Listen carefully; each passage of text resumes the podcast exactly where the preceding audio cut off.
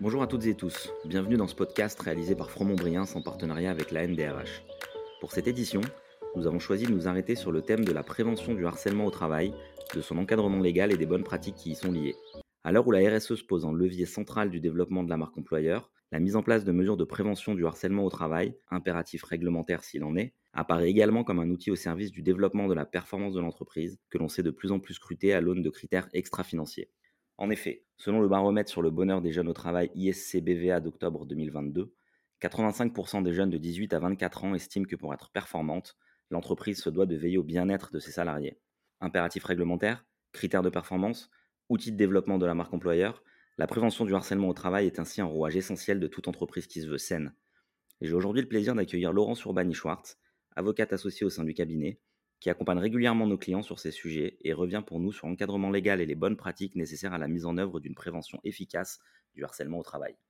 Bonjour Laurence, pouvez-vous tout d'abord nous rappeler dans quel cadre légal s'inscrit la prévention du harcèlement au travail? Bonjour, bien sûr. Alors, il est très clair que le cadre juridique qui va déterminer l'étendue des obligations de l'employeur en matière de prévention du harcèlement, qui est vraiment euh, une obligation euh, fondamentale, est effectivement extrêmement important. Ce qu'on rencontre souvent dans la pratique, c'est que les entreprises vont privilégier, euh, à mon sens complètement à tort, la gestion des situations de harcèlement une fois qu'elles sont effectives et ne portent pas assez d'attention, voire de budget, à la prévention du harcèlement. Je pense que maîtriser le cadre légal et réglementaire euh, va vraiment euh, donner les postulats de base pour euh, permettre effectivement une appréhension et une gestion très saine des situations de prévention des risques et du harcèlement. Alors, ce qu'il faut d'emblée rappeler, c'est que lorsqu'on évoque ces thématiques, on a tout d'abord évidemment la prohibition des agissements, que ce soit du harcèlement moral ou du harcèlement sexuel, qui sont là aussi les piliers dans cette matière, donc qui sont effectivement prévus par des dispositions du Code du travail, qui sont fondamentales pour l'entreprise et qui vont être reprises par la suite en termes euh, d'affichage, en termes de contenu dans le règlement intérieur et qui vont être les basiques pour effectivement appréhender cette prévention du harcèlement. Alors le harcèlement euh, moral, euh, effectivement, est prévu par le Code du travail en termes de prohibition, encore une fois, des agissements. C'est l'article, pour mémoire, 1152-1. On a le pendant en matière de harcèlement sexuel, c'est l'article 1153-1 euh, du Code du travail. Et euh, sur ces aspects, effectivement, c'est la première base euh, fondatrice sur laquelle, effectivement, on va travailler. En revanche, cette obligation de prévention à la charge de l'employeur, il faut bien euh, se dire qu'elle est complexe parce qu'au final, elle est très générale. On a euh, les définitions du harcèlement dans le Code du travail et on a aussi la précision selon laquelle l'employeur doit prendre toutes les dispositions nécessaires en vue de prévenir les agissements constitutifs pour le harcèlement moral de harcèlement moral. Donc, comme je vous le disais, la tâche est vraiment complexe parce que le texte est général et souvent, évidemment, cette notion de prévention du harcèlement qui est fréquemment intégrée dans la notion plus générale de prévention des RPS, des risques psychosociaux dans l'entreprise, elle implique du ressenti et elle peut être appréhendée de façon très différente selon les individus. Il faut également noter, ce point est fondamental, que cette obligation de prévention du harcèlement, elle va s'inscrire de façon en fait beaucoup plus large dans l'obligation générale de prévention de la santé et de la sécurité au travail qui pèse sur l'employeur. Là aussi, on a des visas textuels qui sont très généraux puisqu'on nous dit que l'employeur prend les mesures nécessaires pour assurer la sécurité et protéger la santé physique et mentale des travailleurs. Donc ça, c'est une disposition, l'article L4121-1 du Code du travail, qu'on retrouve extrêmement fréquemment, là aussi comme postulat de base, dans des écrits, dans des échanges, dans des euh, fondements juridiques par rapport à des contestations, notamment euh, judiciaires. Et quand on a ce panel de dispositions légales, eh bien très clairement, quand on est employeur, on peut effectivement s'interroger sur ce qu'on est euh, débiteur en termes d'obligations par rapport à ces visas, encore une fois, textuels. Eh bien, la jurisprudence est venue effectivement aider quelque part l'entreprise, ou en tout cas préciser l'étendue de ses obligations, puisque, et là aussi le point est fondamental, cette obligation de prévention était jusqu'à une certaine période une obligation de résultat, Aujourd'hui, elle est une obligation de euh, moyens, c'est-à-dire que euh, depuis peu moins de 10 ans, eh bien, l'obligation de sécurité de résultat aujourd'hui est assouplie et on accepte que l'employeur puisse s'exonérer d'une partie de sa responsabilité en dépit bah, de la survenance d'un dommage en démontrant qu'il a pris toutes les mesures de prévention nécessaires pour éviter le euh, dommage subi par le salarié. Donc c'est une obligation de moyens, mais qui est quand même évidemment renforcée. Et surtout, ce qui est important de noter, c'est que euh, quand bien même on n'est plus dans une obligation de résultat, mais de moyens renforcés, il n'en demeure pas moins qu'il faut euh, absolument accompagner et éclairer l'entreprise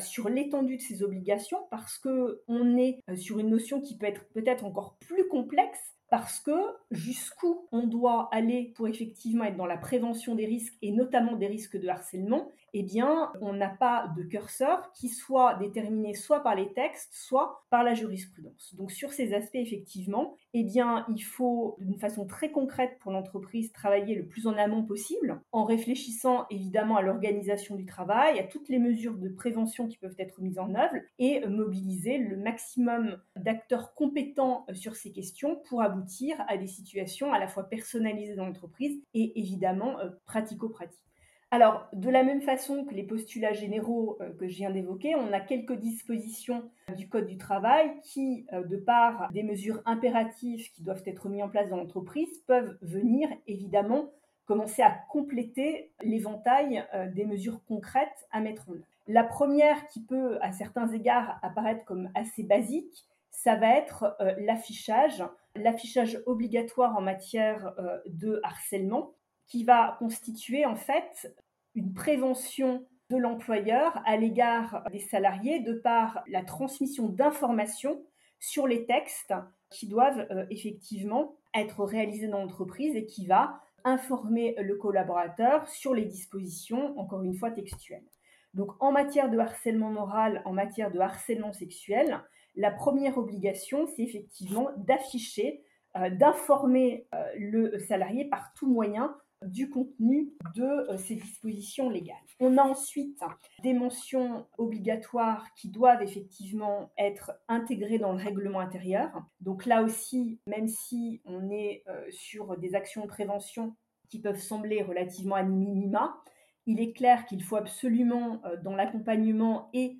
dans la gestion de ces dossiers, eh bien, être à la fois certain que les dispositions du règlement intérieur de l'entreprise sont bien à jour, des derniers textes euh, en la matière et notamment en ce qui concerne le harcèlement, mais aussi qu'il n'y ait euh, pas de difficulté en matière d'opposabilité du règlement intérieur. On a aussi un élément euh, très important, un document très important, qui est le document unique d'évaluation des risques professionnels, le DUERP, qui doit intégrer la prévention du harcèlement moral, du harcèlement sexuel et des agissements sexistes comme des risques potentiels qui peuvent effectivement survenir dans l'entreprise.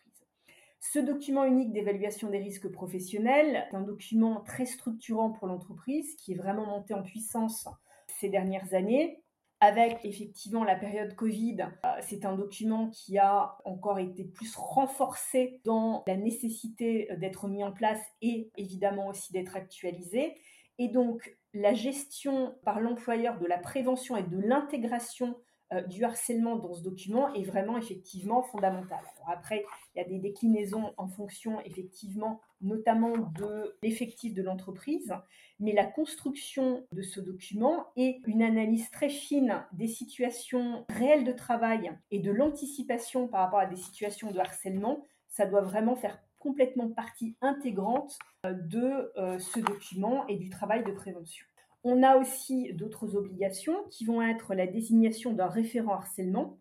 que ce soit le référent harcèlement au niveau du CSE. Alors évidemment, euh, le référent harcèlement au niveau du CSE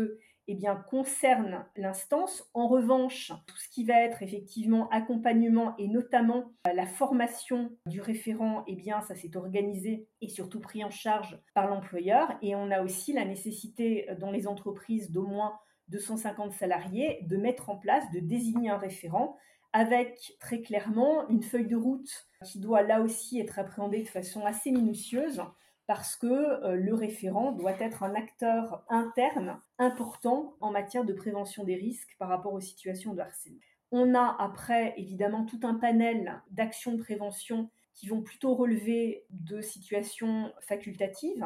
mais qui seront là aussi un signal fort en matière de politique de prévention des risques, que ce soit vis-à-vis des salariés, vis-à-vis aussi des acteurs externes, que sont le médecin du travail ou l'inspecteur du travail, par exemple. Donc ici, euh, ce que je vais évoquer, c'est la mise en place au sein de l'entreprise bien, de process qui seront euh, effectivement extrêmement importants pour prévenir et aussi évidemment pour gérer les situations de harcèlement. Donc on peut élaborer des chartes de conduite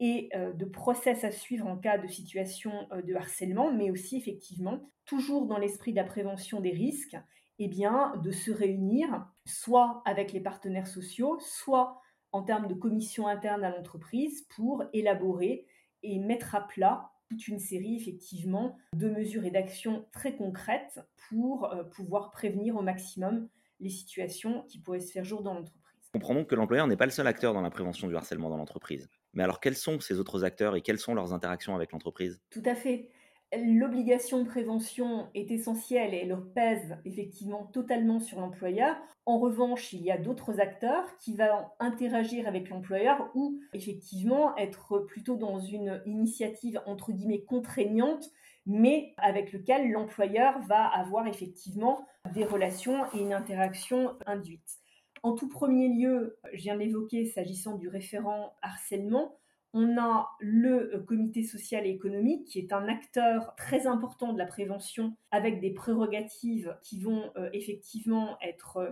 importantes de rappeler, là aussi de façon plus ou moins contraignante en interaction avec l'entreprise, puisque dans les dispositions légales, eh bien, le CSE peut susciter toute initiative qu'il estime utile et proposer, donc c'est vraiment une force de proposition dans l'entreprise, des actions de prévention, notamment en matière de harcèlement moral, de harcèlement sexuel et d'agissement sexiste. Donc on peut, en fonction des, des entreprises, avoir une proactivité qui peut être assez intéressante et qui peut vous amener à construire justement un document unique d'évaluation euh, des risques professionnels euh, de façon assez interactive et vivante avec euh, le CSE, ce qui peut être effectivement quelque chose de très intéressant pour l'entreprise.